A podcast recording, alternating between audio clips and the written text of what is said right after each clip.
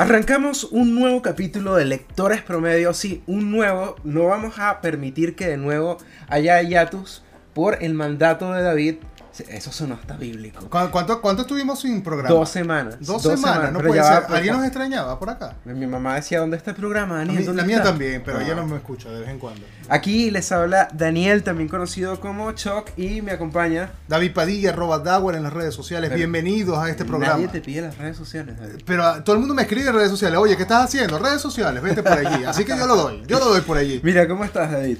Yo estoy un poco acalorado realmente. Hoy ha sido un día de verano. Realmente, insistimos, estamos en Chile, en este momento hay calor. Estamos a 30 Hay mucho caos, no, no queremos hablar de temas noticiosos, noticiosos ni de política porque, wow, de verdad, eh, ha dado para todo esta semana, realmente. Últimamente me siento como sangre sucia.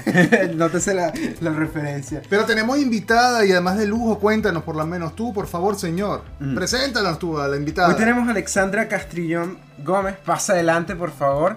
la escritora y eh, de verdad agradecidos porque nos acompañes hoy, Alexandra pasa adelante. Porque además justifica, mira, Alexandra, justificas el título de lectores promedio, porque decíamos, oye, vamos a invitar a un director de cine. No, no, necesitamos un escritor y tú llegaste, llegaste, bienvenida.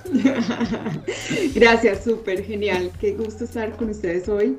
En mi caso desde Ciudad de México, así que con mucho frío, hemisferio norte por supuesto, y con un poquito de envidia también de ese calorcito que sienten ustedes por allá. Me pasa lo contrario, quiero, no, pero es que aquí estamos anhelando el frío en parte. Alexandra, pasa, y yo no sé, voy a hacer el inciso acá, que acá en Santiago, en Chile, la ciudad está hecha para el frío. Y todo es súper calentito. Entonces, claro, llega el, el, verano y está todo horrible con el calor. No sé si para la Ciudad de México. Pero mira, me pasa algo, y además que quiero saber, tú eres de Colombia. Y además, Así es, soy parte de tu vida has pasado como en partes de, de varios lugares. Yo quiero que me cuentes un poco de los lugares donde has recorrido. Y porque además quiero saber, y disculpa que te estoy cayendo a preguntas acá. Sí, tan rápido. Sí, demasiado. y no, no, he entrado, no hemos llegado a preguntas, pero de los lugares donde has vivido, ¿cómo ha sido tu, tu experiencia para, para comenzar a escribir y cómo te ha influido en todo esto? Cuéntanos un poco al respecto, por favor. Bueno, efectivamente, yo nací en Bogotá, sin embargo viví en Medellín como hasta los 25 años. Luego viví en Bogotá otros 10 años. He hecho dos viajes alrededor del mundo, cada uno de ellos de un año, en 2011 y 2017. También viví en Bilbao, en España. En Ciudad de México es la segunda vez que vivo acá y también viví en Miami.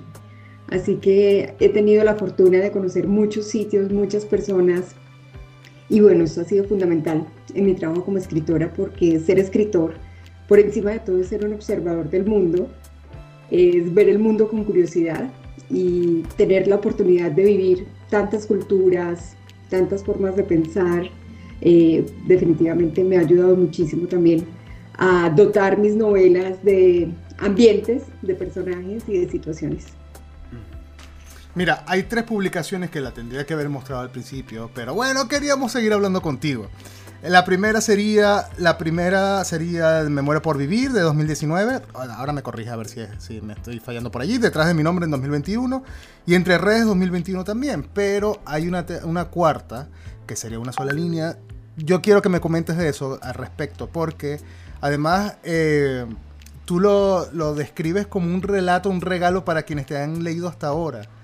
Y además que es como una sucesión de 16 relatos. Coméntanos un poco sobre eso, por favor. Yo quiero que me expliques, explícanos, por favor.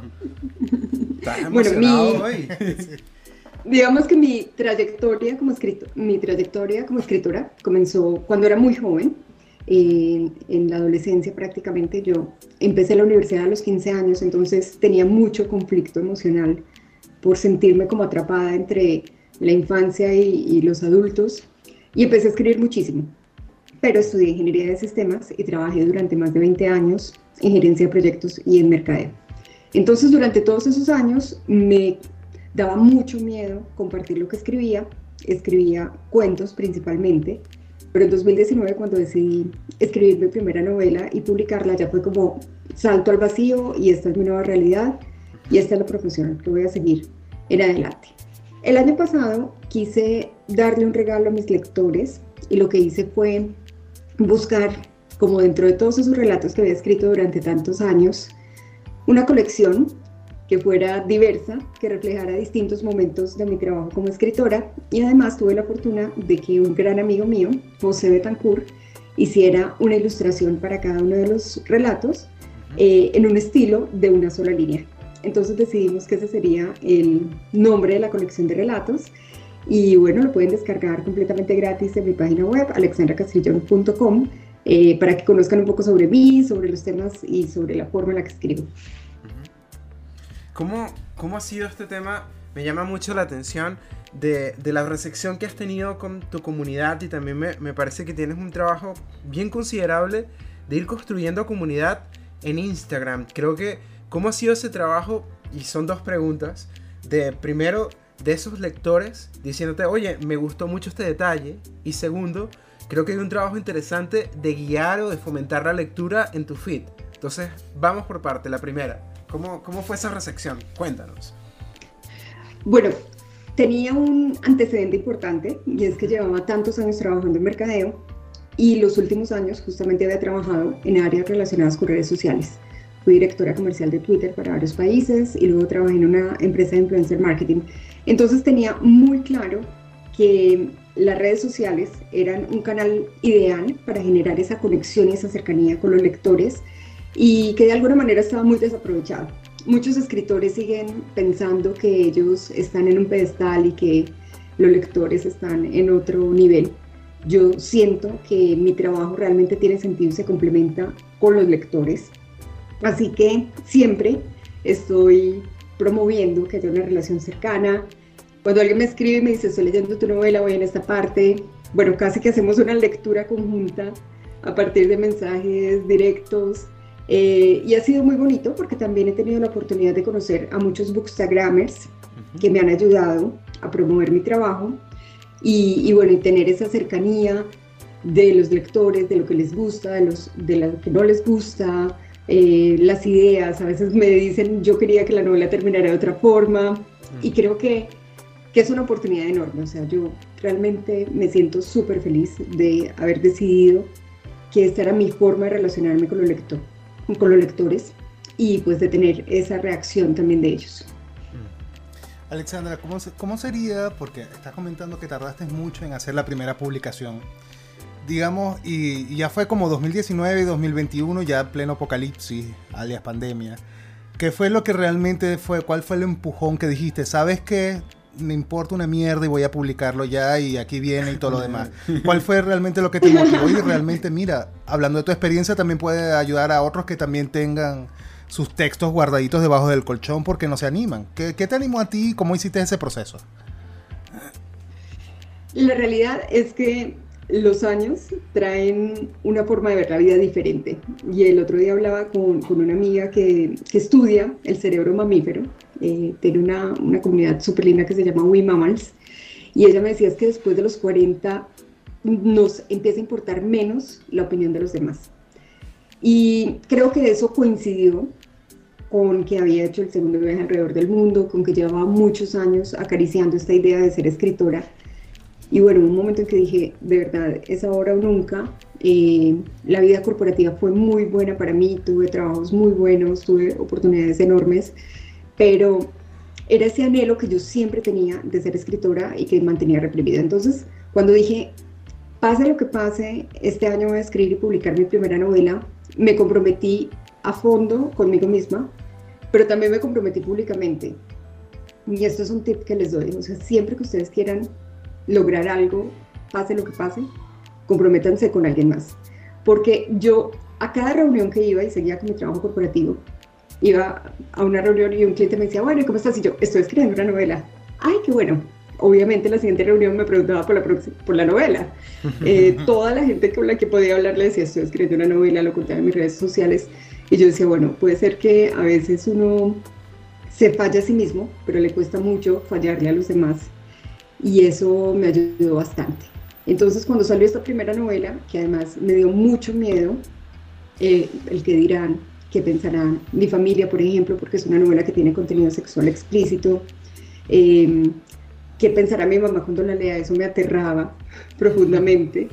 Eh, y obviamente la crítica, yo estoy hermenéutica literaria también, entonces como que decían mis compañeros, gente tan talentosa, qué pensarán cuando lean mi trabajo, pero, pero también pensar en todo lo bueno que trae eh, y pensar qué es lo mejor que puede pasar ayuda muchísimo a saltar. ¿Cómo funcionó este proceso de creación y sobre todo con qué formato te sientes más cómoda? Porque me da mucha curiosidad que te escucho hablando de novela, pero también vi que eh, tuviste experiencia con cuentos. ¿Con qué formato te sientes más cómoda? Y si tienes alguna anécdota en este proceso de creación de personajes o de búsqueda de inspiración. Adelante. En este momento eh, trabajo principalmente novela, sin embargo siempre mantengo como momentos en los que me gusta echar mano de los cuentos. Depende un poco de la idea puntual. A veces hay ideas que en un cuento se plasman perfectamente por el formato más corto, por un poco la, digamos, la disponibilidad de, del formato mismo, el no tener que tener muchos personajes. Entonces, hay ideas que son perfectas para cuento, que convertirlas en una novela sería muy forzado, eh, y hay otras que definitivamente requieren un trabajo muy profundo sobre los personajes, sobre la trama y sobre la ambientación. Entonces, aunque mi principal trabajo en este momento es novela, y me gusta muchísimo porque me gusta desarrollar a profundidad los temas, eh, sigo escribiendo cuentos, inclusive algunos de los relatos que hay en una sola línea. Hay algunos que escribí desde la universidad, o sea, hace más de 20 años, y hay otros que escribí muy recientemente que escribí inclusive el año pasado. Entonces, de vez en cuando escribo cuentos, eh, pero definitivamente prefiero la novela, es lo que más me gusta. Perfecto. Alexandra, ¿cómo, cómo lo describirías los, tus tres primeros libros? Por lo menos a los que nos están escuchando por primera vez. Dicen, oye, me genera interés, pero no sé de qué va. ¿Cómo, ¿Cómo me lo venderías? Dame el speech elevator. En menos de 30 segundos descríbeme los tres No, tanto, no tampoco ¿Cómo lo describí esto? Espero que sea 30 segundos cada uno, porque si no. por lo menos, al menos así. Ya me los gasté con la risa nerviosa. Bueno, eh, Me muero por vivir es mi primera novela. Aprovecho para contarles que el año pasado me gané un premio con esta novela, el premio Isabel Allende, al libro más inspirador de ficción de International Latino Book Awards, en la medalla de plata. Este es el reconocimiento más importante de los escritores latinoamericanos en Estados Unidos y pues fue súper emocionante. Eh, además porque me muero, sí, sí, sí. Además porque me muero por vivir es una historia eh, sobre el amor, los viajes y la enfermedad. Una pareja que se separa porque ella le diagnostican una enfermedad y ella le exige a él que se vaya a cumplir su sueño de viajar alrededor del mundo. Pero es el sueño de ella, no es el sueño de él. Entonces él se va a hacer un viaje de un año y durante ese año pues él aprende muchas cosas de sí mismo, ella evoluciona mucho en su enfermedad y la relación se transforma profundamente. Y mi segunda novela, que se llama Detrás de mi nombre, la escribí en 2020, es una historia sobre la salud mental, sobre la búsqueda de la identidad y sobre el cuestionamiento de las imposiciones sociales. Esta es una novela donde el lector va a encontrar una búsqueda interna de esa protagonista que tiene que ver mucho también con la búsqueda que yo estaba teniendo en ese momento, porque fue justo el año en el que decidí renunciar por completo a mi trabajo cooperativo y dedicarme a la escritura, y la forma en la que ella encuentra a partir del arte eh, su verdadero propósito. Y Entre Redes, que es mi novela más reciente, eh, la escribí en 2021, es una novela en la que tocó temas como el amor contemporáneo, eh, la manipulación y las segundas oportunidades. Se trata de una pareja que se conoce a través de Instagram, se enamoran profundamente, pero ambos han creado perfiles falsos. Entonces se enamoran es un perfil falso de otro perfil falso y bueno, empiezan a surgir allí muchas cosas sobre cómo, qué es lo que creemos, qué es lo que ocultamos en las redes sociales, eh, qué tan vulnerables somos cuando decidimos amar. Y, y bueno, hay un, también hay un tema de búsqueda de identidad. Lo más transversal en todo mi trabajo son los viajes. Todas mis novelas incluyen viajes. Me muero por vivir un viaje alrededor del mundo. Detrás de mi nombre es México, Colombia, Argentina y un poquitito de Chile. Y, en Entre Redes es Colombia, Nueva Zelanda y Turquía. Entonces es como los temas que van a encontrar. Amor contemporáneo, eh, búsqueda de la identidad y viajes. Eso siempre está presente. Eh, me da curiosidad ¿cuáles son los escritores que, se encuentran detrás de, estas historias? Es decir, ¿cuáles son esos, esos escritores que te han influenciado a lo largo de esta creación literaria? ¿Cuáles podrías decir que son tus principales influencias? yo tuve muchas etapas muy distintas en la vida y primero tuve como una obsesión por todos los escritores rusos y me encantaba como la estructura, la forma, eh, la rigidez y de ahí salté como a lo opuestamente eh, lo radicalmente opuesto, que es el boom latinoamericano y como todos los eh, todos nuestros autores latinos eran mucho más flexibles, mucho más libres. Entonces yo siento que hubo como un poco de todo. Mi escritor favorito es, es Cortázar, pero más recientemente leo mucho más autores como Murakami, Margaret Atwood, Neil Gaiman, me encantan. Entonces, ¿qué pasa? Que un escritor, en mi caso, que no he sido solamente de una, de una tendencia, eh, yo pienso que, que aprende y se nutre de pequeños detalles de todos ellos. Eh, no siento una tendencia muy marcada de uno en especial, pero siento que de cada uno he tenido oportunidad de aprender mucho. Por ejemplo, de Murakami, todo lo relacionado con el intimismo, la nostalgia, eh, de Margaret Atwood, la manera en la que ella trabaja los personajes, de Neil Gaiman, las descripciones, cada uno aporta, digamos, un poquitito, creo yo. Ojalá. Eh, ya me tienes con esas influencias, las últimas influencias. O sea, Murakami es. Estaba aplaudiendo acá, Daniel, lo tenías aplaudiendo, por favor, Es que Murakami es muy cool y, Gaiman, ni que se diga. Eh, ¿Qué ibas a decirme? Alexandra, yo quiero saber, dime anécdotas, porque por lo menos a partir de tus redes sociales y a partir de lo que has, esta comunidad que has construido, me imagino que debe haber anécdotas. O sea, ¿te ha pasado que has ido al supermercado y, oh, te han abrazado porque te han reconocido? O te han pedido. Cuéntanos anécdotas, por lo menos, tanto buenas como malas, que te ha pasado en este, en este camino. La realidad es que mm, toda mi carrera ha sido durante la pandemia prácticamente, o sea, me muero por vivir, la lancé en noviembre de 2019 mm. y luego estuve en el Hate Festival en Cartagena, hice un evento como con unos lectores y ya a partir de ahí lo siguiente que pasó fue que se cerró el mundo, entonces no he tenido esta oportunidad. Sin embargo, hay algo que me ha favorecido mucho y es que a diferencia de otros escritores que se sintieron muy bloqueados por, por no tener las presentaciones de libros, las ferias, las giras, yo aproveché todas las oportunidades que se abrieron con los eventos virtuales y participé en decenas de ferias del libro en diferentes países que decía, bueno, esto si no hubiera pasado no habría tenido la oportunidad, porque a veces tenía en una semana tres eventos en países distintos, solo que al ser virtuales pues era, era fantástico.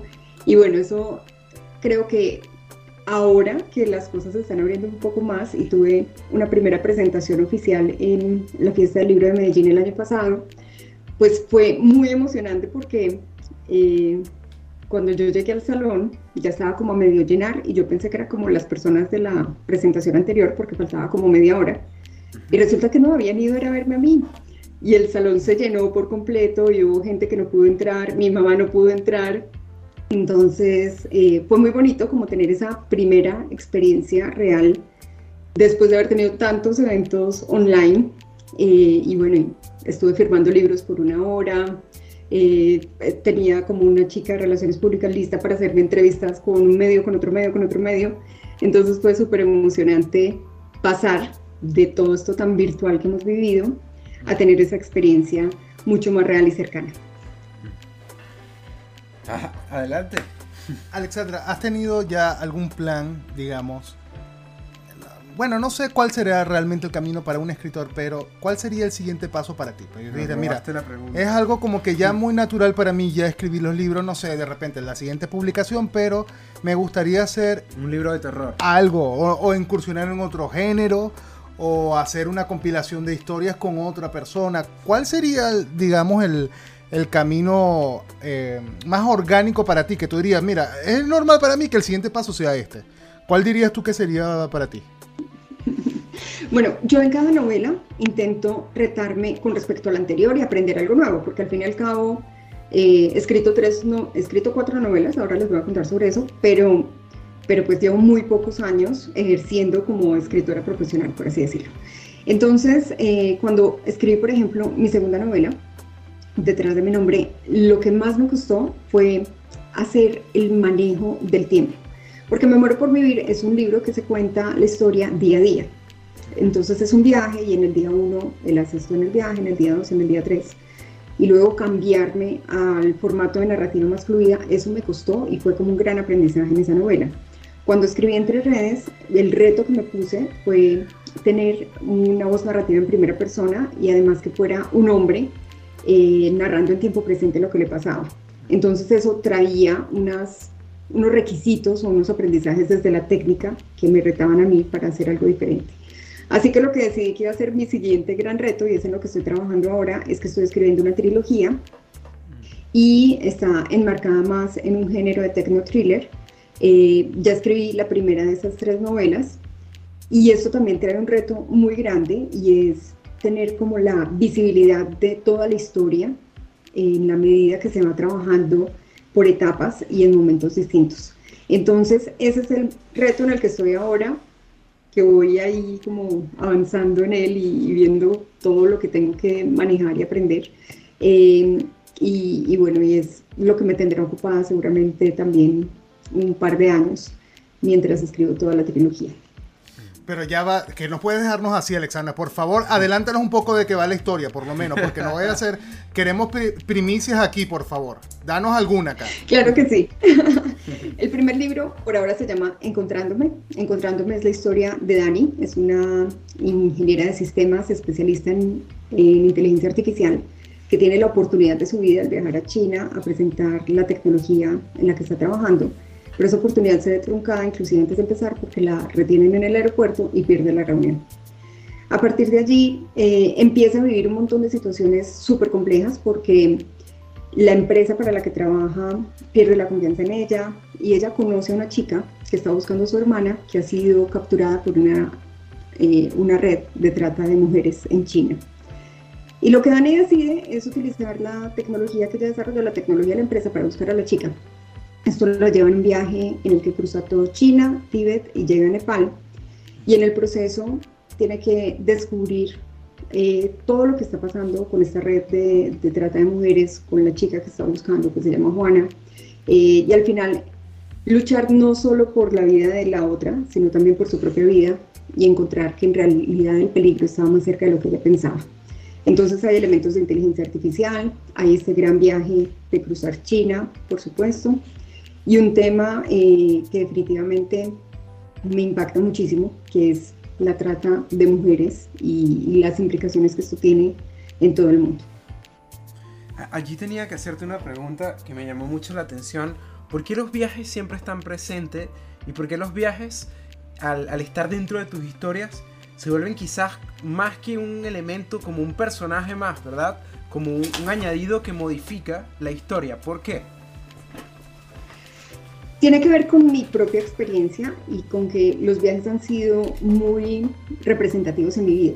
Y al tener como esta posibilidad de haber viajado tanto, de haber hecho viajes alrededor del mundo, yo siento que lo principal que he aprendido es que son más las cosas que nos unen que las que nos separan como humanos.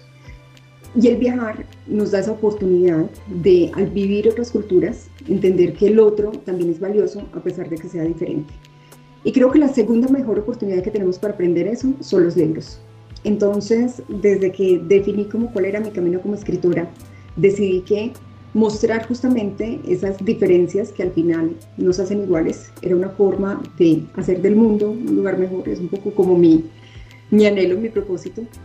Y, por eso en las novelas incluyo los destinos, porque pienso que además de darle ambientación, como lo mencionas, es una forma de mostrar, oye, hay personas que viven súper diferente, que su estilo de vida, su religión, sus creencias políticas son radicalmente opuestas a las nuestras, a las nuestras como colombianos, como latinoamericanos en general, y que a la vez compartimos tantas cosas en común como el amor por la familia, el deseo de disfrutar con los amigos, el anhelo de ser mejores personas. Entonces, esto es un poco el motivo por el que los viajes están tan presentes y son tan importantes para mí, una forma de mostrar que realmente la diferencia en el otro es una creación cultural y no es algo tan real como a veces pensamos.